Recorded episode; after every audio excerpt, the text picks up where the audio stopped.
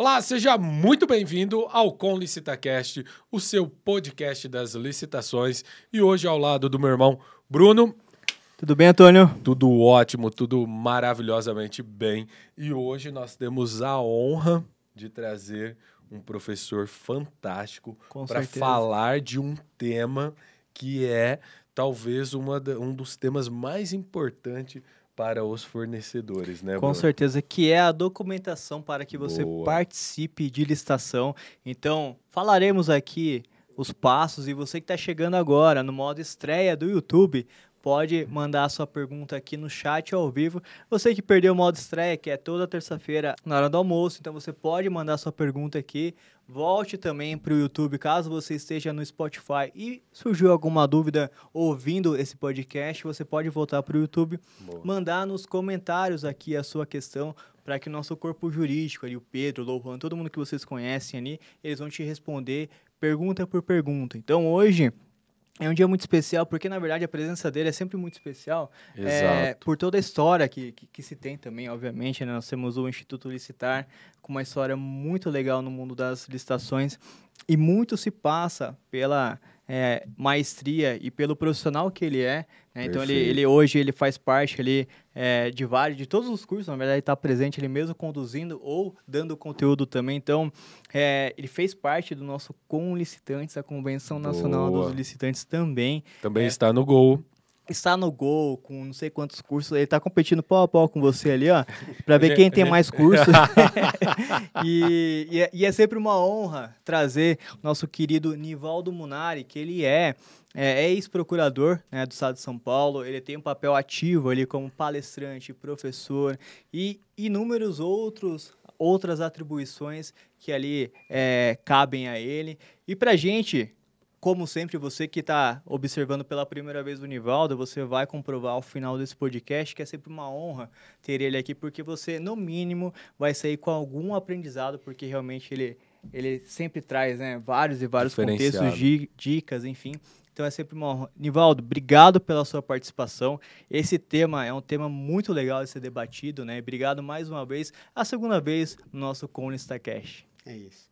Eu é que agradeço, Bruno, Antônio, é uma alegria estar Gratidão. com vocês aqui novamente. E, como eu tinha dito da outra vez, eu estou à disposição de vocês. Sempre que quiserem, me chamem, eu venho com prazer. A minha relação com o Instituto, a minha relação com, com licitação é de longa data, né? É uma parceria que eu acredito bem sucedida, então contem comigo porque for necessário, estou à disposição de vocês. Mas com certeza. É, e, e para quem é, acompanha o Conlistação, é, é, bom relatar, né, Antônio? Porque a gente está com a camiseta do, do Conlistagol. O Conlistação é um grupo, né, no caso, na área de capacitação, treinamento, nós temos duas vertentes, ou seja, se você está procurando conteúdos ali para assistir a qualquer momento, nós temos o Conde Sagol, que você pode maratonar, é, é, assistir Maratona. cursos, séries e um monte de conteúdo para que você se torne especialista, né? Agora, eu quero ao vivo, presencial ou à distância também online. Instituto Licitar, você Boa. pode acessar também o Instituto Licitar para você ter acesso ali aos cursos online e presenciais também em todo o país, não, é Antônio? Exatamente. E, professor, para começar com esse tema que é tão importante, né? Para quem está chegando no mercado, obviamente, é, não sabe quais documentos, pelo menos os principais ali, Boa. que ele precisa ter para participar, os básicos, né? o feijão com arroz. Quais são eles? Muito bem, Bruno. A pergunta é interessante. Trouxe a minha colinha, porque são vários documentos. A gente sempre, embora trabalhe com isso diariamente, mas é muita coisa a colinha para a gente não esquecer dos documentos. Mas eu vou pedir licença, se você me permitir, fazer algumas considerações antes de falar dos documentos, que me parecem muito importantes para a gente é, é, entender efetivamente a importância dos documentos. Então, rapidamente é o seguinte: todos nós sabemos que a licitação é um procedimento, é um processo competitivo. A administração realiza a licitação porque ela vai escolher o futuro contratado. Então, é um, um processo competitivo por excelência. E o que, que ela leva em consideração para chegar no resultado, para escolher esse vencedor que vai ser contratado? Ela faz do, dois tipos de análise de distintos e dois julgamentos distintos. Um julgamento com relação à proposta e outro julgamento com relação à habilitação. O que, que é um e o que, que é outro? A proposta. A proposta é a proposta em si. Então, você está licitando um objeto, você está comprando um bem, tem uma especificação técnica. O fornecedor, leu o edital, leu as condições, ele vai te apresentar a proposta dele, inclusive o preço, atendendo todas aquelas exigências que foram estabelecidas no edital para aquele produto. Essa proposta, às vezes, é, em determinados casos, se pede alguns documentos anexos. Né? Em determinados casos, pode-se pedir que você apresente um prospecto daquele, daquele determinado equipamento, em outros casos, algum tipo de declaração que cumpre um ou outro requisito, mas é tudo voltado para a proposta. Né? Então, aí é o julgamento da proposta, é um dos julgamentos, mas não é só da proposta. Também tem o julgamento da habilitação. E o que, que é o julgamento da habilitação? O que se visa com o julgamento da habilitação? É uma forma de você aferir se aquele licitante que vai ser contratado, o vencedor, que vai ser contratado, ele preenche determinados requisitos, ele tem condições de efetivamente executar aquele objeto, realizar aquela obra naquelas condições, prestar o serviço naquelas condições, fornecer o bem naquelas condições. Tá? E todos esses dois julgamentos, o da proposta e o da habilitação, você faz em cima de documentos. Então, você solicita documentos, analisa documentos, julga. E a partir daí que você vai chegar no vencedor o futuro contratado. Então, essa é a importância dos documentos. Dois, eh, dois detalhes importantíssimos nessa linha ainda da importância dos documentos. Primeiro, não se participa da licitação se não se fizer uma leitura atenta do edital. Mas, professor, o que, que tem a ver o edital com documento, com julgamento? Tem a ver o seguinte: a lei estabelece o máximo de documentos que você pode exigir, mas em cada caso concreto é o edital dentro desse máximo que a lei estabelece, ele levando em consideração aquele objeto, as especificidades daquele objeto, ele vai dizer, naquele caso concreto, quais são os documentos que você tem que apresentar, a título de proposta e a título de habilitação. Então, não se concebe participar de licitação se você não lê o edital. O que tiver no edital, a princípio, é exigível. O que não estiver no edital, você não estará obrigado a apresentar, porque não vai ser objeto de análise, não vai ser objeto de julgamento. E o último aspecto ainda relacionado a isso, a importância de você fazer eventualmente a impugnação do edital. Como assim, professor, impugnação do edital? Pode ser que o edital esteja te pedindo um documento que a lei não autoriza. Pode ser que o edital veicule algum tipo de nulidade, algum tipo de ilegalidade. Então, antes de você apresentar a tua proposta, antes de você ir para uma sessão pública, competir efetivamente, disputar por lances, conforme a modalidade licitatória, se você visualizar que tem algum equívoco edital, você deve se utilizar desse instrumento. Porque se você silenciar, depois fica mais difícil você questionar, apresentar algum questionamento sobre o, o, aquele determinado documento. Não é impossível você fazer isso depois, mas o correto é você fazer antes. Se aquele documento não cabe o pedido dele naquela licitação, impugne o edital para exigir que a administração modifique a regra, exclua, ou se ela deixou de incluir, inclua algum documento que seja importante. Então, a leitura do edital e, eventualmente, a impugnação do edital estão diretamente relacionados aos documentos. Né? Agora, a gente chega a tentar responder a tua pergunta objetivamente. Então, os documentos, a proposta. É a proposta em si. Então, você vai informar valor, você vai informar, muitas vezes, você tem que detalhar o produto que você está oferecendo para que a administração veja se ele está conforme com aquele produto que ela está querendo comprar. Às vezes, se exige algum tipo de autorização, então, um documento que comprove que a empresa tem essa autorização, um registro em determinado órgão, né? por exemplo, na área de medicamentos, muitos medicamentos, você tem registros específicos da Anvisa. Então, tudo isso vai junto com a proposta, são os documentos de proposta. Nessa análise, a administração vai escolher a melhor proposta. Qual será a proposta? Aquela que atende todas as condições do edital e, em matéria de preço, depende do critério de julgamento que você estabeleceu. O mais comum é o menor preço. Então, vai vencer a licitação, vai vencer a etapa de propostas aquele licitante que, atendendo todas as condições do edital, ofereceu o menor preço. E a gente tem os documentos de habilitação, então, que, como eu disse antes, o objetivo deles é verificar se aquele licitante tem, terá condições mesmo de executar o contrato, aquele objeto, né, daquele contrato, naquelas condições. Os documentos de habilitação, ó, eu tenho que trazer a colinha aqui, vocês me permitem, né? E porque são vários. Então, primeiro a gente tem as espécies de habilitação. A primeira é a habilitação jurídica. Então, o que, que a gente tem na nova lei de novidade em relação à Lei 8666, quando a gente fala de habilitação jurídica? A Lei 8666, ela apresenta um elenco de documentos a título de habilitação jurídica. A nova lei não fez isso. Ela só definiu o que é habilitação jurídica.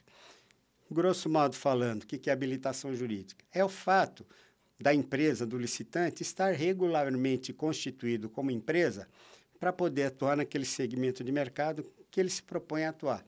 Então, quais são esses documentos? A lei não diz mais quais são. A lei 8666 diz, a nova lei não mas são os documentos que se referem justamente a essa regularidade. Então, basicamente, é o ato constitutivo e alterações da empresa registrados na junta comercial, o cartório é, de registro civil de pessoas jurídicas, conforme o tipo societário.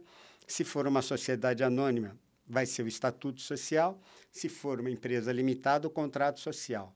Além desses atos constitutivos e suas eventuais alterações, os documentos, dependendo outra vez do tipo societário, que possam comprovar quem são os representantes legais da empresa para atuar perante a administração pública, na licitação e depois na execução do contrato. Então, se for uma SA, você tem a ata de eleição dos membros da diretoria, que normalmente são os, os representantes da empresa, eles assumem as obrigações em nome das empresas. Né? Se for uma limitada, o próprio contrato social vai dizer quem é o sócio-gerente ou quais são os sócios-gerentes, as regras para você apurar quem é o representante legal que pode falar em nome da empresa. E, nesse aspecto, o último documento que é muito importante, e é o que acontece, o pedido dele é o que acontece na maioria dos casos, é a empresa se fazer representar por um procurador. Então, quando ela faz se representar por um procurador, ela deve exibir também esta procuração, otorgando para esse procurador os poderes necessários para falar em seu nome, para poder representá-la na licitação e no futuro contrato. Se for pessoa física, cédula de identidade né? e certidão de nascimento atualizada. Opa, mas o que, que você está me falando? Eu nunca vi um edital pedindo certidão de nascimento atualizado. Né? Nunca vi. É, provavelmente você nunca tenha visto. Mas seria correto pedir. Por quê? Porque, veja, o Código Civil brasileiro, é, ele atribui capacidade às pessoas para poderem praticar atos de comércio, para praticar atos negociais. Né? E nós conhecemos a regra. Então, quem é capaz para os atos da vida civil? A regra é maiores de 18 anos. Mas não são só eles. Né? Você pode ser menor de 18 anos e pode ter capacidade para praticar ato da vida civil. Quando, professor? Quando teus pais julgam que você já tem a maturidade suficiente e te emancipam. Então, se você tem mais de 16 anos e menos de 18, né, se os pais te emanciparem, é como se você tivesse 18 anos, você pode atuar, é, pode atuar normalmente. Como é que você vai saber se um menor é ou não é emancipado? Para valer a emancipação, ela tem que estar verbada na certidão de nascimento dele. Né? O casamento também emancipa a pessoa. Se você se casou, você é como se você tivesse 18 anos. E o aspecto mais importante, que é o reverso disso, é o reverso, as pessoas que não têm a capacidade. São aqueles que, eventualmente, já sejam maiores de 18 anos, sejam casados, mas, por algum tipo de problema, de doença, perde a capacidade de gerir os atos da própria vida. Então, sofre um processo de interdição, é um processo judicial, e essa sentença que reconhece que a pessoa é incapaz para agir sozinha, vai nomear um representante. O nome técnico é curador. curador. Né? E isto, para ter validade, quando ocorre essa declaração, essa interdição, isso também vai averbado na certidão de nascimento. Então, com a certidão de nascimento atualizada, você tem a oportunidade de verificar se tem alguma dessas situações presentes. Não é comum, porque normalmente uma pessoa que está incapacitada já não vai participar de licitações.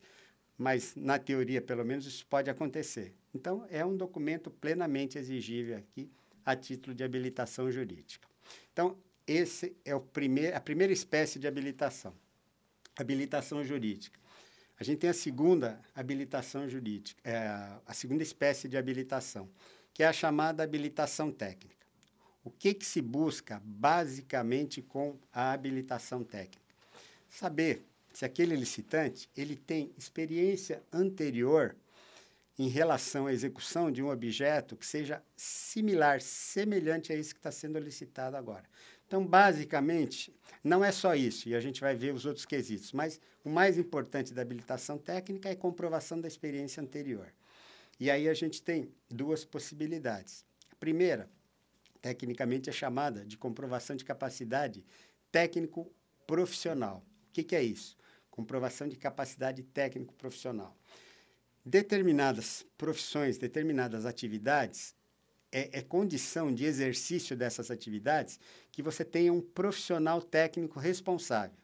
O exemplo mais comum que a gente conhece é o caso de obras. Você não Creme. faz obra se você não tiver um engenheiro responsável. Então, nesses casos, dessas atividades, são as chamadas profissões regulamentadas, onde para você poder atuar, você precisa estar inscrito no conselho profissional. No caso dos engenheiros, o CREA. Né? E esse conselho fiscaliza a tua atividade. O conselho, então, informa. Eles têm documentos que informam a experiência do profissional. Então, a capacidade técnico-profissional é essa, é a do profissional que vai executar o serviço. Quem fornece essa comprovação, essa experiência dele, é o órgão de classe dele. Outra vez, o exemplo da obra, o CREA, que fica fácil da gente entender. Então, o engenheiro é responsável por uma determinada obra. Ele participa, ele é o responsável técnico pela construção daquele prédio. Encerra o prédio. A empresa que contratou, essa empresa que tem esse responsável técnico, Terminou a construção, ela atesta, ela dá um atestado, né, dizendo que foi executada aquela obra naquelas condições, que o responsável técnico é o fulano de tal, no caso aí o engenheiro. Com esse documento, ele vai ao CREA e o CREA, o nome que se usa no CREA, acerva essa experiência dele. Então fica registrado. Aí depois o CREA vai emitir uma certidão a respeito dessa obra, a respeito desse contrato que foi acervado, comprovando que esse profissional, então, executou uma obra que, no caso, terá que ser similar à que está sendo licitada. Então, essa capacidade técnico profissional. Mas tem a capacidade da própria empresa em si.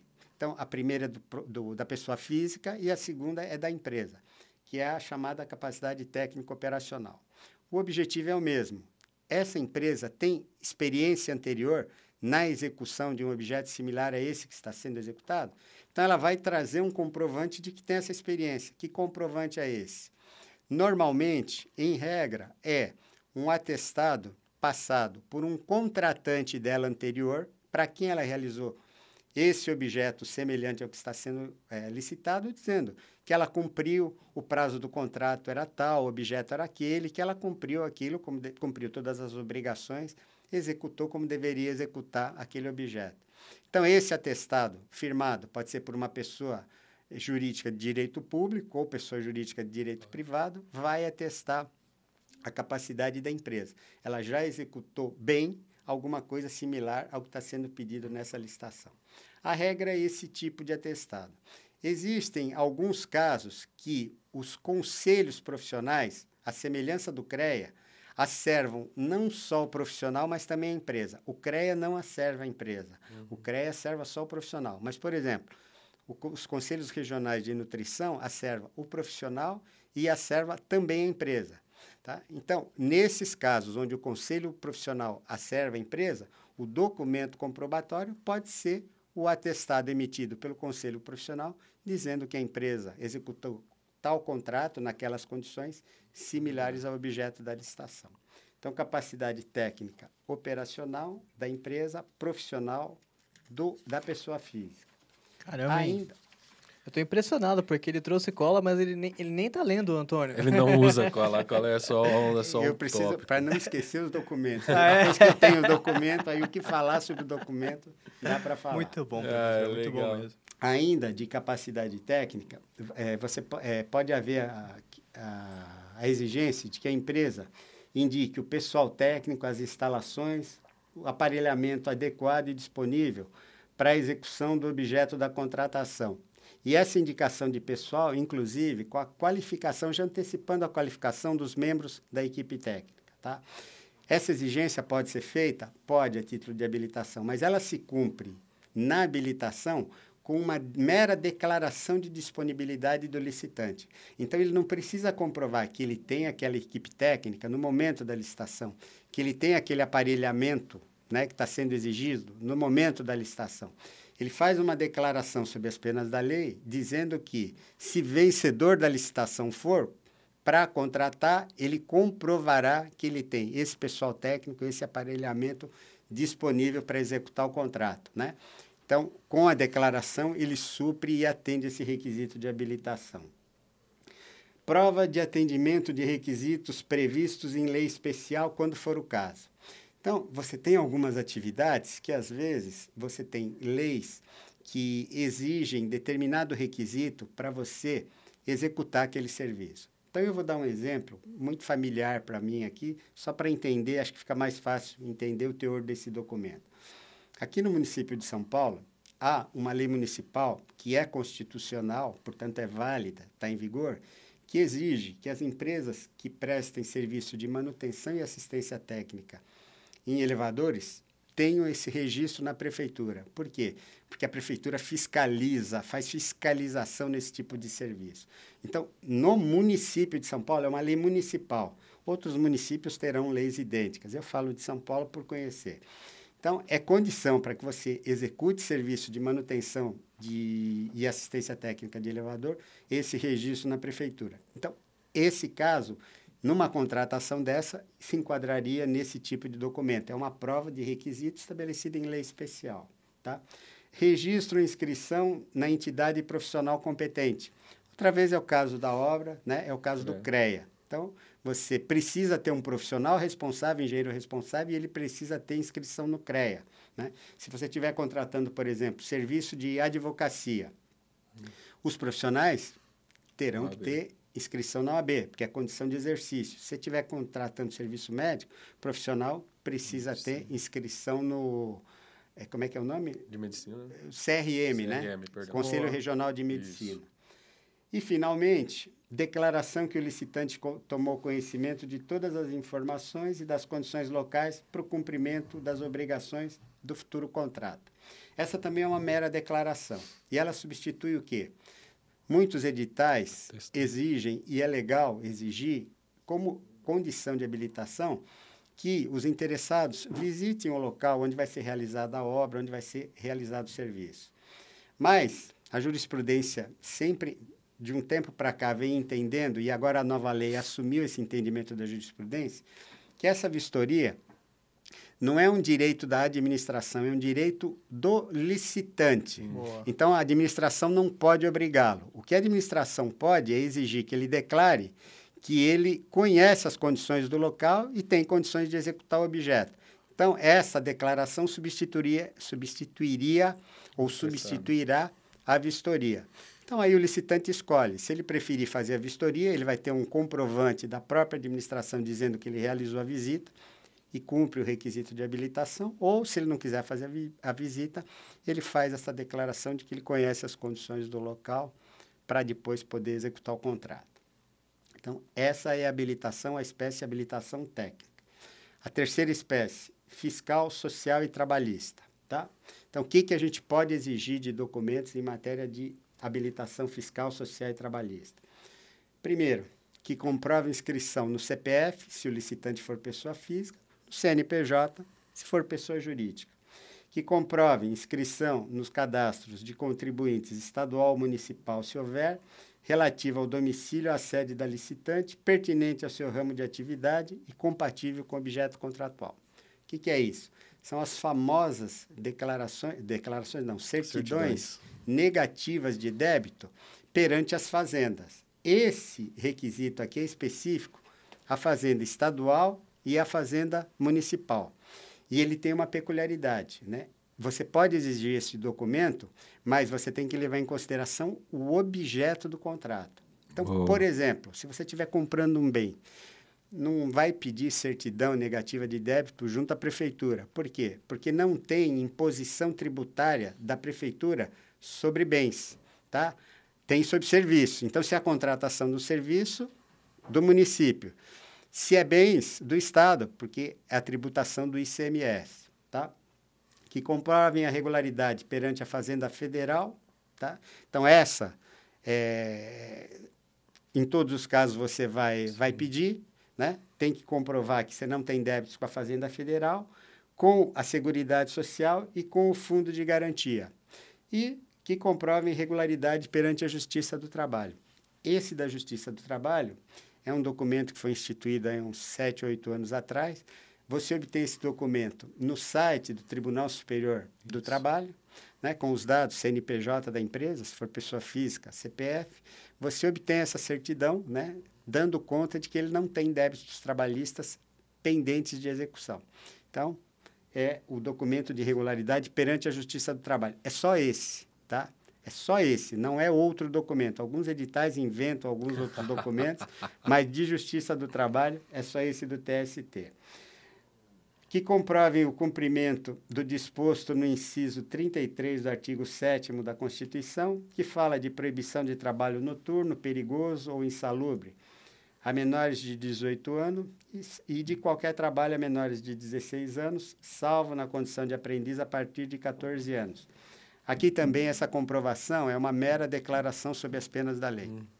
Então, o licitante declara que preenche todos esses requisitos e cumpre esse requisito. E, finalmente, aqui ainda de fiscal, social e trabalhista, declaração sobre as penas da lei de que cumpre as exigências de reservas de cargos para como pessoa de defici deficiente e reabilitado da Previdência Social, previsto em lei ou em outras normas específicas. Aqui também é uma mera declaração, declara sobre as penas da lei, que cumpre, que emprega a pessoa com deficiência, reabilitado da Previdência Social e atende o requisito com a mera declaração. Estamos chegando no final, Bruno. A culpa é da lei, hein? É a lei que estabelece tudo isso, tá? Mas é, ó, tá, tá interessantíssimo, porque a gente também tem dúvidas aqui, lógico, né? Tem, tem muita gente que, igual, também queria tocar nesse ponto depois, né? Mas o que, que o pessoal costuma pedir além dessa lista, né?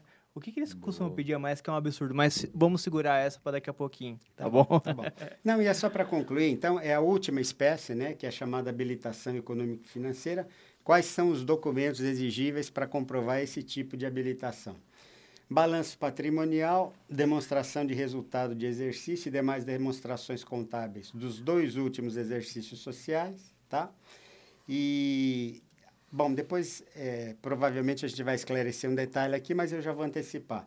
Essa exigência, ela é limitada ao último exercício social, quando a empresa foi é, criada há menos de dois anos, ela não vai ter do, balanço de dois Isso. anos, ela tem balanço de um ano só. Então, ela está dispensada de apresentar os dois balanços e as duas demonstrações, apresenta só a do exercício que ela já tem.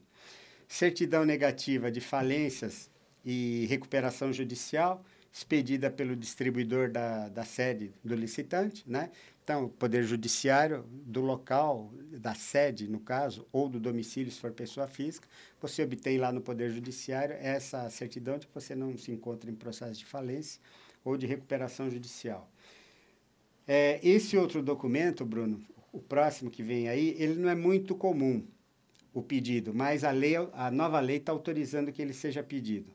Documento contendo relação dos compromissos assumidos pela licitante que importem em diminuição da sua capacidade econômico-financeira, excluídas parcelas já executadas de contratos firmados. Olha que coisa que, complicada. É, Não tem nada de inovador. complicado. Qual que é o português disso? Não, aqui é o seguinte. Veja, as empresas, elas precisam ter para é, conseguir cumprir os seus compromissos relativos à execução dos diversos contratos, ela precisa ter capital de giro. Em última análise, é isso. Você precisa de capital de giro. E esse documento, esse tipo de documento, ele normalmente é pedido naquelas contratações de serviços que a gente chama, que a lei chama de com dedicação exclusiva de mão de obra.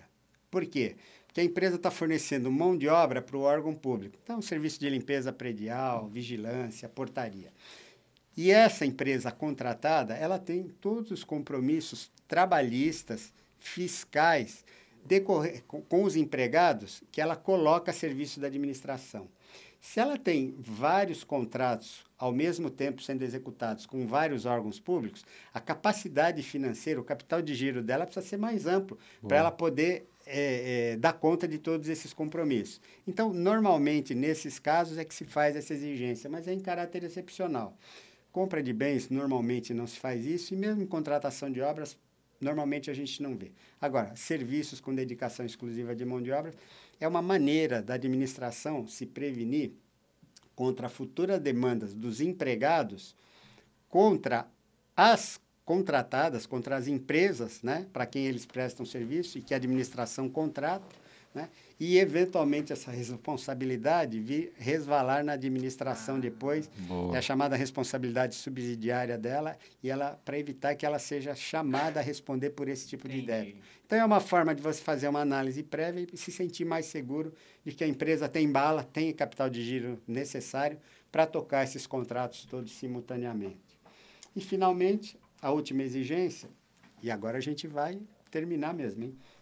exigência de capital mínimo ou de patrimônio líquido equivalente a 10% do valor estimado da contratação em casos de compra para entrega futura e execução de obras e serviços. Tá? Então, compra para entrega imediata não, não dá para exigir. Agora, para entrega futura, execução de obras e serviços, pode exigir. Mas veja, aqui é em caráter alternativo. Ou você exige o capital mínimo ou o patrimônio líquido mínimo. Não pode exigir os dois simultaneamente. Aí o órgão público que entender que deve exigir, ele vai escolher ou é o capital mínimo ou é o patrimônio líquido mínimo, tá? Então, ó, os documentos são só esses. Legal. Apenas mais uma observação, tá? Ressaltar a importância especialmente para o licitante, a importância de se cadastrar nos sistemas de registros cadastrais, nos diversos boa, sistemas boa, de boa. registros cadastrais. Né? Então, a União, todo mundo conhece, é o CICAF. No estado de São Paulo, você tem, tem por exemplo, o CalFesp. Né? Aí, por que, que é importante você ter esse pré-cadastramento? Porque quando você se cadastra, é exigida a maioria dos documentos de licitação que normalmente você exige em cada licitação em concreto. Então, se você está cadastrado nesse sistema de registro cadastral e o seu cadastro está em ordem, os vários documentos estão com prazo de validade em vigência, aquilo que está em ordem no sistema de registro cadastral, que está com prazo de validade em vigência, você não precisa apresentar novamente em cada licitação. Então, isso para quem milita no mercado público é importante, pode facilitar muito a vida o fato de você já estar cadastrado. Se não estiver cadastrado, tudo bem, apresenta o documento na licitação. Mas aquilo que você já apresentou para cadastrar e tiver com prazo de validade em vigência, você não precisa apresentar novamente em cada licitação. Agora eu terminei mesmo. Que bacana, que bacana. Legal, tem, tem um, alguns pontos, se é que eu posso fazer algum por comentário. Por favor, Antônio, por favor. Tem, tem alguns, um pontinho ali. Quando o professor falou da, da qualificação técnica das empresas e tudo mais. O órgão público, quando ele exige o quantitativo, isso é da empresa, tá? É do operacional. Ele não pode exigir quantitativo mínimo do profissional. Só esse pontinho que às vezes também fica em dúvida, né? Às vezes tem algum arquiteto, algum engenheiro, algum médico, enfim, advogado que possa estar assistindo, que possa dizer: Poxa, mas tem aquela questão da quantidade mínima. Será que eu posso participar? Então veja, ali o que, o que está se buscando? Está se buscando que eu tenha um profissional que consiga executar, aliado a uma empresa que também consiga executar. Então, o, eu vou exigir quantidade do uh, operacional e não do profissional. Excelente a sua intervenção, Antônio. Você abre o espaço aqui para a gente esclarecer uma dúvida. Só tem um detalhe que eu preciso agregar a isso que você colocou. Perfeito. Está perfeito. O que você falou, nos termos da lei da 8666, tá, é isso mesmo. A nova lei tem uma novidade nesse sentido. Boa, boa. Na nova lei, também para o profissional você pode exigir quantitativos. Boa, boa, tá? boa. Então, boa. essa é uma das inovações. No, na, na Lei 8666 na 8666 não é tem essa possibilidade, exato. Pode, tá? Exato. E tem uma outra novidade que a lei trouxe também. É, também, especialmente em caso de obras, né? ou aqueles objetos que você tem vários serviços envolvidos. O caso, o exemplo mais comum é obra. Você tem uma planilha imensa com um monte de serviços. Então você tem fundação, você tem é, é, instalação hidráulica, instalação elétrica, jardinagem, enfim, aqueles itens todos. Então, o que, que você pode exigir de comprovação anterior? Só os aspectos mais importantes, de, de, mais importantes, né? do ponto de vista técnico e de valor relevante. O que, que a lei nova está considerando de valor relevante? Itens da planilha que sejam superiores a 4% do total do orçamento. Perfeito. Então, aqueles itens que correspondam a menos de 4%, você não pode exigir experiência anterior. Então, pode exigir de maior relevância técnica ou... É, ou, ou, por valor, valor ou exato. pelo valor, né? Abaixo de 4% você não pode exigir. O edital deve indicar quais são essas parcelas, né? Isso é uma falha que muitos editais trazem. Ele só diz isso, mas não diz quais são as parcelas que você Perfeito. tem que comprar, eh, comprovar. Por exemplo, você tem que comprovar em relação à fundação, em relação à alvenaria, em relação à pintura, enfim. Isso tem que estar detalhado, tá? E a, a, outra regra, que não, não era expressa na Lei 8666, mas já era praticada em função da jurisprudência, e a nova lei trouxe para o texto expresso dela. Né? Quantitativo não pode ser superior a 5, a não ser que haja uma justificativa técnica, portanto, só em caráter excepcional, né? não pode ser, os quantitativos que você quer ver comprovado, não pode ser superior a 50% do que você está licitado. Como assim, professor? O que, que você está falando? Acho que o exemplo esclarece. Então, vamos imaginar que a gente fosse fazer uma licitação aqui para um órgão público é, fornecer refeição almoço para os seus servidores. E o órgão público lá tem uma dimensão e ele está licitando 100 almoços por dia. Então, a empresa contratada vai fornecer 100 almoços, tá? Vou pedir comprovação de capacidade operacional dessa empresa. O que, qual é o quantitativo que ela tem que comprovar? Se você está licitando 100 refeições dias, o máximo que, o, é, que, que você pode exigir é 50%, é, de 50% para mais que ela comprove a experiência. Se ela comprovou que já prestou esse serviço na faixa de 50%, no meu exemplo, 50% de 100 refeições dia seria 50 refeições dias. Ela atendeu a exigência. Então, de 50 para mais, ela pode participar. De 50 para menos, nessa licitação, ela não poderia participar, porque ela não, não estaria comprovando a experiência anterior dela relacionada a esse quantitativo.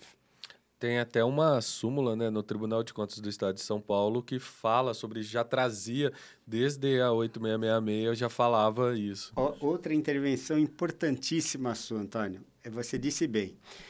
Veja, eu mencionei que a nova lei, ela trouxe isso para o texto dela expresso, né?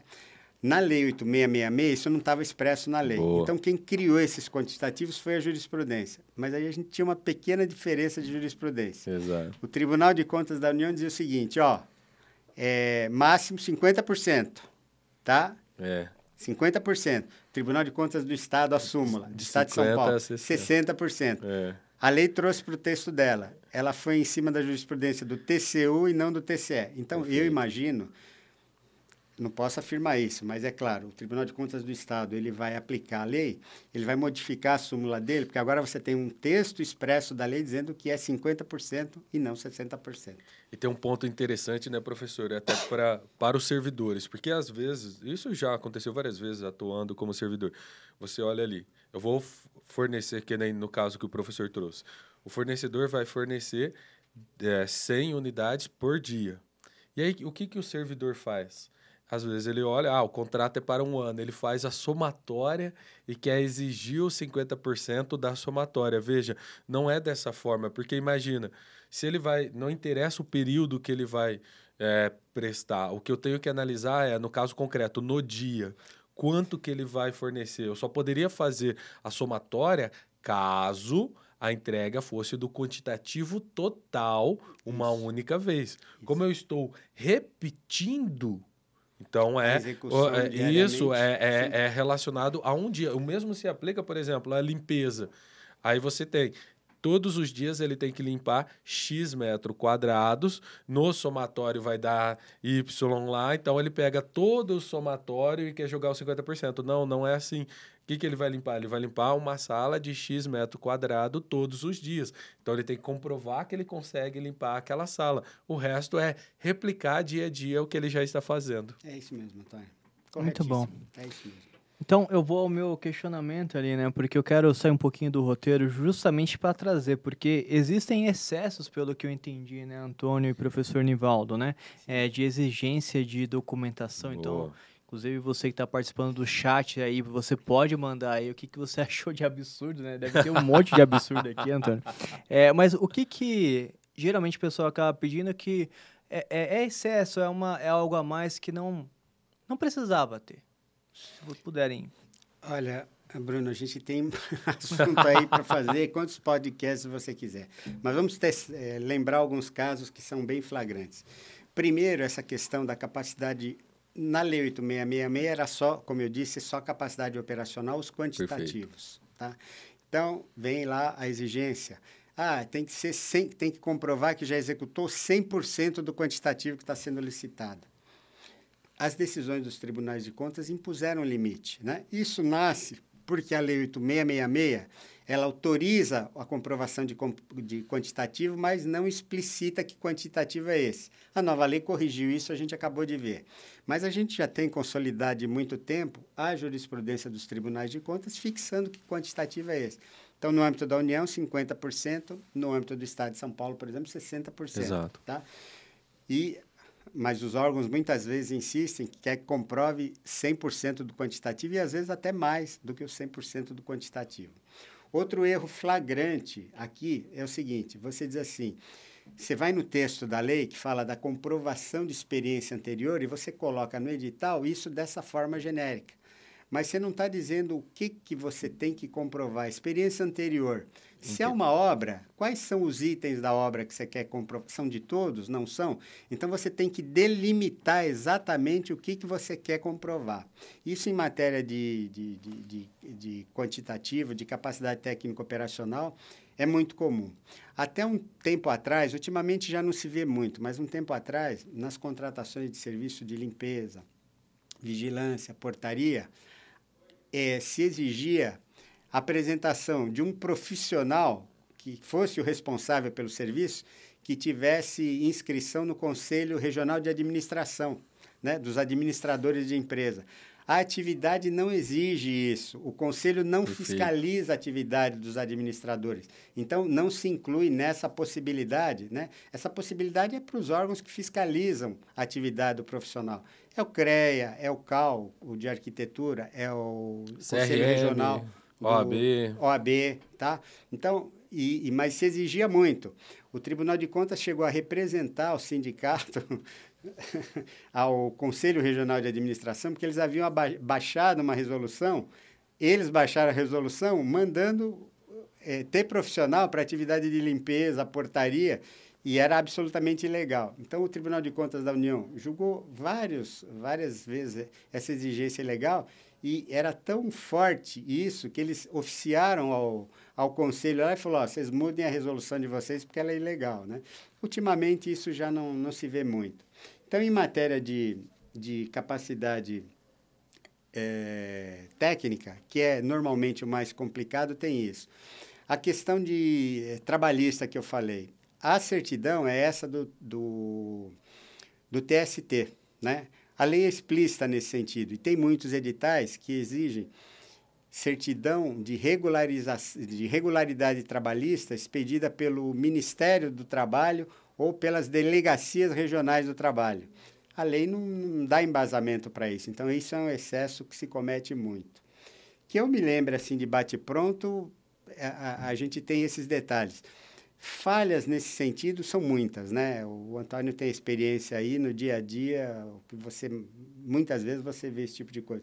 O que me ocorre aqui de momento lembrar para citar são esses casos que eu te dei. Um, um, que eu vejo em quase todos os editais, exemplo, uh, eu comprei um produto ou um serviço de entrega imediato e de repente ele está solicitando o balanço. Ah, mas eu posso solicitar balanço? Pode, mas naquele. O que a gente tem que entender, pessoal, é, primeiro, o, o, sentido, por que, que eu estou pedindo aquele documento, qual é a ideia por trás daquele documento. Então, veja, o balanço, em que pese ele ser uma fotografia do passado da empresa, ele me traz uma segurança para que na, na ao longo do tempo aquela empresa vai existir e vai ter uma saúde de tal ponto que vai conseguir me fornecer. Se eu estou falando de um fornecimento imediato, não necessariamente eu preciso ter eh, essa visão, uma vez que ela já finalizou, assina o contrato e já vai me entregar. Eu não preciso ter uma garantia mais robusta de que essa empresa vai conseguir me entregar, diferente, por exemplo, de um serviço continuado, em especial, o de dedicação exclusiva de mão de obra, que aí vai bem de encontro ao que o professor falou da questão dela também trazer outros elementos para comprovar o capital de giro, uma vez que, em tese, imagina, Bruno, você tem uma empresa de é, dedicação exclusiva de mão de obra, vai prestar, vai participar de uma licitação de dedicação exclusiva de mão de obra. Eu coloco o meu funcionário, meu funcionário trabalha 30 dias, eu pago o meu funcionário com o meu dinheiro, emito a nota. Algumas vezes o órgão público vai demorar 30 dias para me pagar, e quando ele me pagar a primeira nota, eu já tô, estou pagando o segundo salário. A importância do, do capital então, de giro, Então, né? veja, eu tenho que ter um capital robusto para eu conseguir. E se essa nota não for paga? E se atrasar? E se me devolverem? Então, tudo isso eu tenho que ter um capital Sim. robusto. Então, é, é isso que eu, servidor, eu tenho que entender. Por que, que eu estou pedindo esse documento, qual é a necessidade e qual é a finalidade. Além, é claro, daqueles que são obrigatórios em toda a contratação. Tem alguns que são Sim. obrigatórios, como a questão da, da seguridade. Então, CND Federal sempre eu vou pedir, porque ela foi integrada à Seguridade. E o segundo, a questão do, do FGTS, então é praticamente obrigatório certidão trabalhista é obrigatório e a declaração de que não tem o que todo mundo fala, a declaração de menor. Então esses documentos são praticamente mandatórios, toda a contratação e os de deverá. habilitação jurídica, né? Exato, tá perfeito, perfeito. Né? É se, se aquela pessoa jurídica existe, se eh, além de existir a finalidade dela, se está sendo cumprida e se aquela pessoa que está lá, ela tem poderes para representar, para falar em nome daquela empresa. Muito bom. E fazendo um paralelo, né? A gente já falou anteriormente no Gol lá sobre a LGPD, né? E um conceito muito legal da LGPD é que você tem que pedir exatamente aquilo que interessa, né? Sim. Excessos não. Por que, que eu vou pedir é, o tipo de sangue do Antônio se eu não vou usar para uma né? Eu não vou usar exato, esse tipo de sangue. Exato. Tem que ser algo que tenha uma finalidade, né, professor? Por e, a, e a lei, Bruno, é, eu disse isso, mas eu ressalto agora, foi importante a tua intervenção. Ela vai nessa direção. Ela estabelece quais são os documentos, aquele é o máximo. Tá? Não significa que você pede todos aqueles. Em cada caso concreto, de acordo com as condições daquele objeto, dentre aquele máximo, você vai escolher os que se aplicam ao caso concreto. Boa. Não são todos. E um outro detalhe, outra vez, o Antônio hoje está... Sempre ele está perfeito, mas hoje ele está mais perfeito. Tá? é, ele lembrou a questão do balanço. Né? Esse é um outro. Você perguntou de erros, de equívocos. Isso não é um, uma exigência de documento errado, porque a lei permite que você exija. Perfeito. Mas é a concepção errada do porquê exigir Exato. os documentos. É, é, balanço é documento de habilitação econômico-financeira. Agora, você avalia habilitação econômico-financeira, o instrumento para você, avaliar, você avaliar isso é o balanço. Mas não é o balanço em si.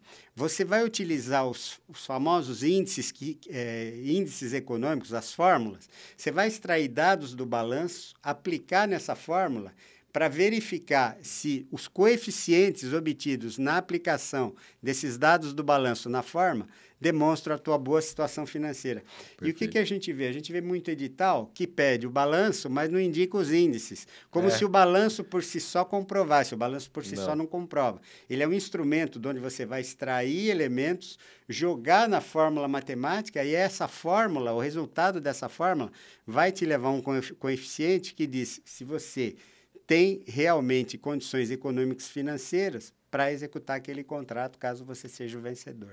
Tá? Ó, mais um detalhe, Bruno. O professor falou da questão dos índices. O que, o que, quando colocam um índice, né, professor, é quase que religioso, eles colocam um índice como se fosse padrão para todas as atividades. A gente tem que tomar cuidado com isso. Dependendo da atividade, o índice vai ser um pouco diferente por, por conta daquela atividade. Exemplo, ah, tô, estou contratando uma locadora. Ela vai ter um índice diferente. Dependendo da obra, uh, o tipo de empresa, de empreiteira que vai fazer aquela obra, vai ter um índice diferente. Então, eu tenho que entender o porquê que eu estou pedindo e Sim. tenho que entender essa questão do índice para dizer, olha, em que pese o índice está um pouco diferente do que se esperaria, né? O que o clássico diria, mas essa empresa sim, ela tem ela tem condições de realizar. Inclusive, eu posso pedir outras formas, como o professor já trouxe, né? Trazer o capital, entre outros. Sim. E é interessante, outra vez, as pessoas saberem o porquê fazer as coisas. O que está por trás disso que o Antônio Sim. colocou agora, aqui, é o seguinte, né? Por que, que você vai fazer essa análise? Qual é o cuidado que você tem que fazer quando você vai eleger o índice e a fórmula? Restringir a competição. Boa. Então você precisa ter uma fotografia do mercado que executa aquele objeto e saber qual é a generalidade da situação das empresas. Se você cravar um índice muito alto em relação ao universo de empresas, você está excluindo um monte delas da competição, você está restringindo a competição. Isso normalmente não vem a benefício do interesse público da administração pública. Então, é, é a questão pensada. Você faz a fotografia naqueles segmentos onde as empresas, eu não sei se é correto usar essa expressão, mas é a que me ocorre aqui, elas são mais saudáveis financeiramente, você pode cogitar de um, um índice um pouco maior. Naquelas onde a maioria delas não atinge um certo patamar, você tem que utilizar um índice um pouquinho mais baixo, senão você já exclui todo mundo de antemão de participar na licitação. Perfeito. Em alguns casos, inclusive, gera, em alguns casos, inclusive, gera a questão de é, fracassar a licitação, uma vez que não tem ninguém. Não tem ninguém. Se você Sim. olha assim para o mercado e fala, não, não tem empresa que consiga chegar nesse índice. Está muito vai alto, participar. Né? Exato. Aquele segmento de mercado. Para aquele segmento não tem como. A situação da maioria deles é, é inferior à que você está querendo comprovação. Exatamente. Então você não vai conseguir isso que você quer, porque ninguém, ou ninguém tem, a, a ou a maioria, maioria não, não, não, não consegue vai ter. atingir. É e, mesmo. e muitas vezes é uma questão de estratégia de negócio para a aquele nicho específico, né? Até eh, às vezes você quer algo, você olha e você fala assim, não, mas não está saudável. Sim, está saudável. É uma característica daquele nicho específico ter esses indicadores um pouco diferente. Talvez para a maioria das empresas não seja, mas naquele nicho é. Então eu tenho que entender primeiro por que, que eu estou pedindo, segundo eu tenho que entender o, a realidade daquele, daquele mercado para, para pedir o, o, o, índice correto. E ó, em cima disso, e quem sabe para a gente finalizar, né, para o Bruno não ficar. Não, eu tenho mais cinco perguntas aqui, não vai Não tem problema. né? É, então, agora a dica para o licitante, nesse aspecto boa, específico boa. que o Antônio colocou. O licitante é quem melhor conhece o mercado dele, é quem sabe. Então, quando você. E a importância de, da leitura atenta do edital e da impugnação edital. Se você vislumbrar que, naquele caso concreto, a fórmula, o índice é muito alto em relação à relação, a, a realidade do, daquele mercado, faz a impugnação no edital, que é para a administração mudar a regra e baixar o índice, trazer mais empresas para a competição. Com legal, certeza. legal. Muito bom, muito bom. E professor, existem vários questionamentos aqui. Obviamente que né, a gente poderia ficar aqui é, gravando vários e vários, igual você falou mesmo, é, podcast, mas só que um que mais me chama a atenção, até selecionei esse para a gente poder finalizar o nosso episódio, que é a pergunta de um milhão de reais. que é, por exemplo, eu... Olha a responsabilidade, um milhão de reais, hein? Após a entrega desses documentos, beleza, eu passei, mas só que eu quero em que momento que o licitante ele pode substituir o documento, ou se ele pode, né? a gente não sabe, ou ele pode acrescentar ali documentos a mais nessa fase de habilitação, porque realmente a gente está passando aí por, por vários entendimentos, né? Qual seria o entendimento para que a gente pudesse, é, se você pudesse orientar um licitante hoje, como que seria? Excelente pergunta, Bruno. Você está falando da realidade do momento da novidade pura. Então, vou tentar explicar espero não me estender muito, mas para dar um panorama geral. O que, que ocorre? Nós estamos falando, em última análise, o que você está colocando é o seguinte: eu posso sanear falha com relação ao documento de habilitação? A pergunta de fundo é essa. A resposta é pode, tá? O problema está em que condições eu posso realizar esse saneamento. Boa. Tá? Então, o que, que nós temos hoje? Nós temos o decreto 10.024, regulamento do pregão eletrônico da União, que permite o saneamento, mas não admite a apresentação de documento novo. Como assim, professor, não admite a apresentação de documento novo? O decreto 10.024 ele diz o seguinte, ó, foi uma das inovações que ele trouxe e, a meu ver, uma inovação não muito inteligente, na minha opinião pessoal. Seguinte, ó, todos os licitantes vão apresentar todos os documentos de habilitação com a proposta. Então, no momento que você manda a proposta, você manda os documentos de habilitação. Manda tudo. Tá? Pode sanear? Pode. Mas qual é o limite desse saneamento? Segundo o decreto 10.024, você saneia alguma informação que faltou em relação ao documento que você mandou. Né? Então, a gente falou aqui, por exemplo, de capacidade técnica operacional quantitativa, até dei o exemplo das refeições. Suponha aquele exemplo que eu usei, ó, estamos licitando 100 refeições, então você tem que comprovar que você já forneceu 50. Imagine que o licitante apresentou o atestado da empresa dizendo, olha, ele prestou o serviço para mim, ele forneceu as refeições, mas o atestado não mencionou o quantitativo. Então, isso aí eu saneio, uma nova a, a, um novo atestado dessa mesma empresa, complementando aquele que já foi mandado, eu posso sanear. Agora, o que eu não posso fazer? Se eu esqueci de mandar o documento, eu não mando mais, eu estou inabilitado. Esse é o decreto 10.024. Aí vem a nova lei de licitações. E nesse sentido específico, ela embarcou no mesmo entendimento do decreto 10.024. Você pode sanear né, para complementar a informação, mas documento novo você não pode. Então, isso é o que está dito lá, é o artigo 63, 64 da nova lei de licitações.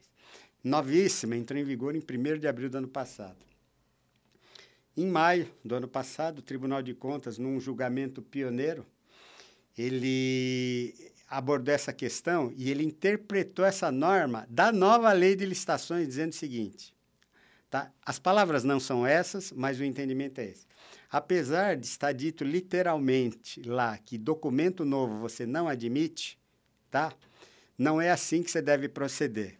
Então, se a empresa não mandou o documento, mas ela preenche o requisito de habilitação e ela já preencheu esse requisito de habilitação no momento que ela é. deveria ter mandado o documento e ela esqueceu, por exemplo, de mandar o documento, então, a comissão de licitação ou o pregoeiro deve aceitar que ela mande esse documento e, se realmente comprovar que no momento que ela devia ter mandado, ela já preencheu o requisito de habilitação, aceita, saneia a falha e habilita o licitante. Tá?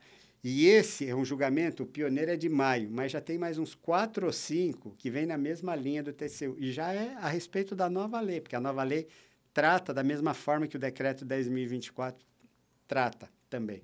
Então, essa é uma inovação que a gente tem. Então, para resumir, a explicação ficou longa demais.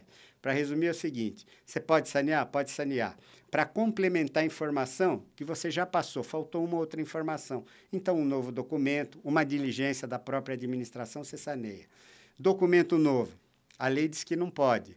A interpretação do TCU diz que pode, desde que fique comprovado que o licitante preenchia o requisito esse requisito de habilitação no momento que ele deveria ter enviado o documento e não enviou.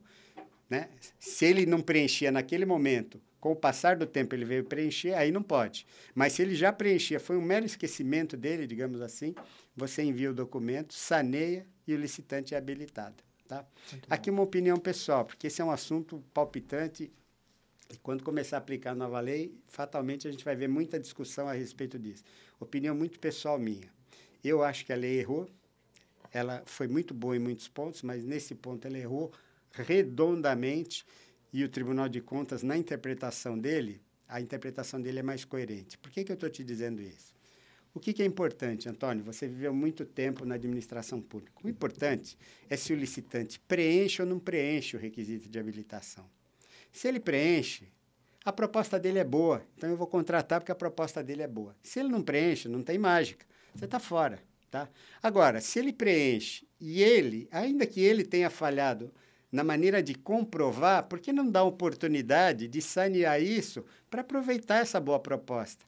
Quando você fala isso no curso para os licitantes, todo mundo quer matar você, né? Porque a ideia do licitante não está errado, cada um defende a sua parte, isso é legítimo. A ideia dele é a seguinte: não, não, tá fora, tá fora. Eu sou o segundo, né? especialmente é o segundo, terceiro, quarto colocado que assume essa posição. Não, ele teve a oportunidade, não mandou, ele está fora. Ok, essa é uma forma de você enxergar. Mas veja, o interesse público da administração. A proposta do cara é boa? É boa, ele foi o vencedor da proposta. Ele preenche o requisito de habilitação? Preenche. Se ele não preencher, não tem discussão, ele está fora e ponto.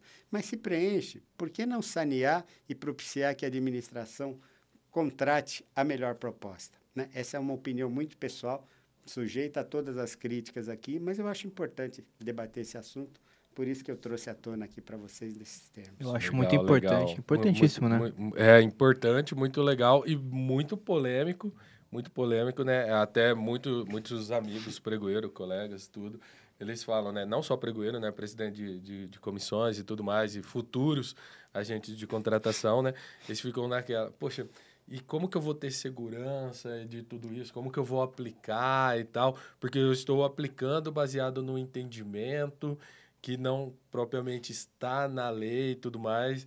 É, então a gente tem que analisar, né? E uma outra pergunta que eles sempre fazem é tá, qual que é o lastro dessa comprovação, né? Porque imaginar, ele deixou de apresentar uma certidão. Ok, a certidão é emitida na internet, ele tem um lastro. E se for uma declaração? E se ele não tinha a declaração e ele fez depois? Mas esse não é o cerne. O grande cerne é, ele tinha condições realmente no passado ou ele não declarou porque ele não tinha condições e tentou se valer disso? Então, é uma discussão muito grande é. que, que vai acontecer. É, eu, enquanto vocês falavam aqui, ó, é esse acórdão pioneiro, já tem mais uns quatro ou cinco. É o 1211 Isso, de 2021 do Isso. plenário do TCU, Isso, né? exatamente. Mas foi importante você fazer essa, essa observação, Antônio, que fique claro. O TCU está dizendo o seguinte, ó, para que saneie, ele tem que preencher o requisito no momento que ele deveria ter mandado o documento. Perfeito. Então, ele tem que ter tido esse serviço, esse objeto prestado anteriormente, tá? Ele tem essa ele não mandou a comprovação. Então aí eu saneio. Agora, se no momento que ele tinha que mandar, ele não preenchia, ele foi conseguir preencher isso depois, essa situação não é saneável, tá? Perfeito. Só quando ele já preencheu o requisito Exatamente. lá atrás. Muito bom, muito bom. E professor, você vai conhecer ele pela primeira vez. Ele chegou aqui com com seu personagem. É, esse, esse personagem ele muda de, de, de, figurino a todo momento, todos os episódios, né, Antônio? Cada dia ele tá de uma cor, com cabelo, com, com eu, pelos eu, diferentes. me, me falaram que da última vez que ele viu, eu, veio, eu exagerei. Agora, hoje eu vou me controlar. Você vai se controlar? Vou me controlar. eu me sinto muito honrado. Essa figura né, nobre, uma, eu diria, uma figura nobre, né, é, notável. Olha sim. que honra recebê-lo aqui no, no, dia da nossa conversa. É uma, uma, uma maravilha. Isso. Professor, esse é o quadro de humor aqui. O Licitone, ele está presente aqui. E hoje ele veio com cabelo novo. O, ele pegou emprestado do Silvio do Santos. Silvio, é, é. ele, ele pegou, pegou o fone do Galvão. O fone do Galvão Bueno. Seja bem-vindo, então, Tony Ramos, com seu quadro aí, Lic, Licitone, é isso? Licitone. Tô sem o Ramos aqui. Eu sempre seguro um Ramos aqui, uma plantinha muito especial. Mas hoje tô sem o Ramos. É. Mas eu continuo sendo o Tony Ramos. Muito prazer, Nivaldo. Prazer é meu, Tony. Muito bom vida. estar aqui ô, contigo. Ô, ô, Tony, você envelheceu ouvindo um pouquinho abafado. É, não, não, os cabelos. os, todas as vezes que o Tony vem, ele vem com uma inovação. Dessa vez ele fez luzes é, brancas no, no, nos, nos pelos. O que aconteceu? Eu, eu, eu nunca vi isso. É, é, é inovador isso? Será eu que digo, vai virar tendência? Eu digo que é sempre bom evoluir. É sempre bom dar, pintar alguma cor diferente. Que a moçada de hoje em dia gosta. Tá platinado, né? Ele tá, platinado. ele tá com o peito cabeludo. Boa. Exatamente, tá isso aí. É isso aí. Hoje tem um quadro com o nosso querido Nivaldo Monari, um quadro parecido com o da nossa querida Marília Gabriela. Ela que sempre faz uma pergunta rápida e recebe uma resposta rápida. Então, tipo um bate-bola. Eu falo uma coisinha, você responde de bate-pronto, rapidinho, coisa rápida. Veja lá o que você vai me arrumar, então. Coisa tranquila, rapidinha, Nevaldo. Vamos lá. Podemos começar? Por favor, Tony. Fique Eu à vontade. Tô ouvindo tudo abafado porque esse, esse tá tampando tudo. É o fone do Galvão. A licença, a imitação está boa? tá muito boa, na verdade. É, é. Continue, continue. Evaldo Monari, um prazer estar aqui contigo, grande professor do nosso Instituto Licitar, do nosso Com Licitação. Licitação para você é competição. Competição. Simples, car... Cê, claro. Você pediu, é rápido. É isso. Bate bola. Bate é isso aí. Seu maior sonho? Meu maior sonho? Sim. E aí é difícil, hein? Agora eu peguei ele. Mas pro, é, é, no caso, para o mercado das licitações, obviamente, professor. Que ah, que... sim. Não, é, pensando um pouquinho, o maior sonho nesse sentido das licitações, seria o pessoal cada vez mais aperfeiçoado, conhecendo é, a fundo a matéria para aperfeiçoar dos dois lados, do lado público e do lado privado. O lado público trabalhando da melhor maneira possível e o lado privado concorrendo realmente em igualdade de condições, com conhecimento e vai vencer o melhor, já que é uma competição. Né? Boa. Né? Perfeito. E por último aqui, Nivaldo por Nivaldo. Ah, alguém que prefere dar aula e não enfrentar o Tony Ramos tete a tete. Muito Valeu, bom. professor. Valeu. Muito bom. Mas antes, ele sempre tá com um negócio diferente ali. Tá, né? Esses personagens. Fala um pouquinho embaixo aqui que eu tô, tô vendo aqui. É. Tem uma dúvida aqui no Cal. É, é o Arnaldo chamando. É o Arnaldo, ele, é o Arnaldo. Fala, Arnaldo. É, meu amigo. Aliás, que o amigo do Arnaldo, Galvão Bueno, me emprestou isso aqui, né? Ah. Veio direto da Globo. Tá é. bonito, tá bonito. Tem uma dúvida de um cliente aqui no nosso querido CAL, Centro de Atendimento ao Licitante. Com uma dúvida aqui, como é que é? Um órgão quer pegar carona em uma licitação que venceu, que a pessoa venceu, ela é obrigada a fornecer? Aproveita o professor aí, ó. Professor, aqui é uma dúvida que surgiu aqui no nosso querido CAL. Um órgão que quer pegar uma carona em uma licitação que venceu. Ele é obrigado a fornecer? É, eu acho que eu entendi, Tony. O que você está querendo saber é se o, o, licitante, que foi o vencedor do sistema de rede de preço, é obrigado a contratar com carona. Exato. A resposta é não, não é obrigado. Ele é obrigado a contratar sempre com o órgão participante e se ele não atender a contratação, ele pode ser punido por isso, para ir por isso, mas em relação ao carona, ele contrata se quiser, a decisão é dele. Mas deve pensar bem se vai fornecer ou não. Por quê? Porque o fato de ele atender um carona não serve de justificativa para ele não atender o órgão participante. Né? Como, por exemplo, dizer o seguinte: olha, eu tinha essa mercadoria até a semana passada, mas como eu forneci para o carona, agora eu não tenho. Não pode. Ele tem a prerrogativa de, dizer, de aceitar ou não o carona, mas se contratar com o carona, isso não o exime de cumprir a obrigação com o órgão participante. Boa. Pegando carona nisso, eu só quis dizer isso porque eu sempre quis dizer isso, professor. Obrigado, obrigado ah, pela sua calor. participação. Que calor que eu tô. tô morrendo de calor, só queria dizer isso. Faltou... Meu Deus do céu, o que, que eu fui inventar? é verdade. Professor Nivaldo, obrigado pela sua presença, é sempre uma honra recebê-lo aqui é, com o ListaCast, com o ListaGo, Instituto Licitar com licitantes, então está marcando presença em todas as áreas aqui. Obrigado mesmo, de fato. É, e para a gente encerrar esse episódio, que é tão marcante, né? Documentação, é, o pessoal acaba sendo, infelizmente, por algum equívoco ali, deixa de colocar algum documento ou tem uma interpretação equivocada e acaba sendo. ganha o, o, a licitação, mas acaba sendo cortado ganha, ali. Ganha, mas não leva. Né? Não leva. Mas não leva, né? Então, para quem está nos acompanhando, tanto no Spotify quanto no YouTube, é, qual é a dica para esse licitante, para ele não passar por isso, para ele ser um licitante habilitado? Duas dicas para lá, né? Pra Dica lá, importante. Favor Ok. Então, duas dicas bem simples. A primeira eu já disse.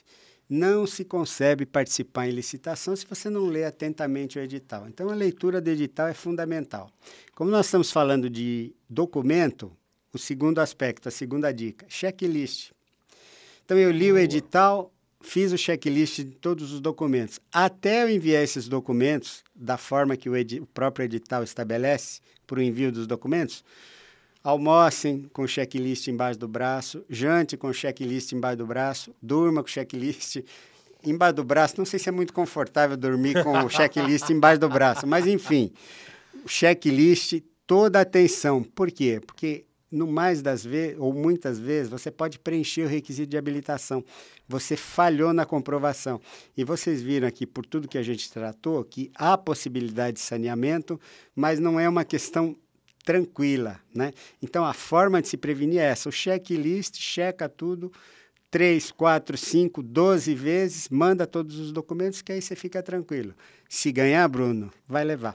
Muito bom, boa, muito bom. Boa, boa. E, e, professor, obrigado mais uma vez. Antônio, mais uma vez juntos. Mais aí. um. Tamo junto. Obrigado Sempre. pela sua presença.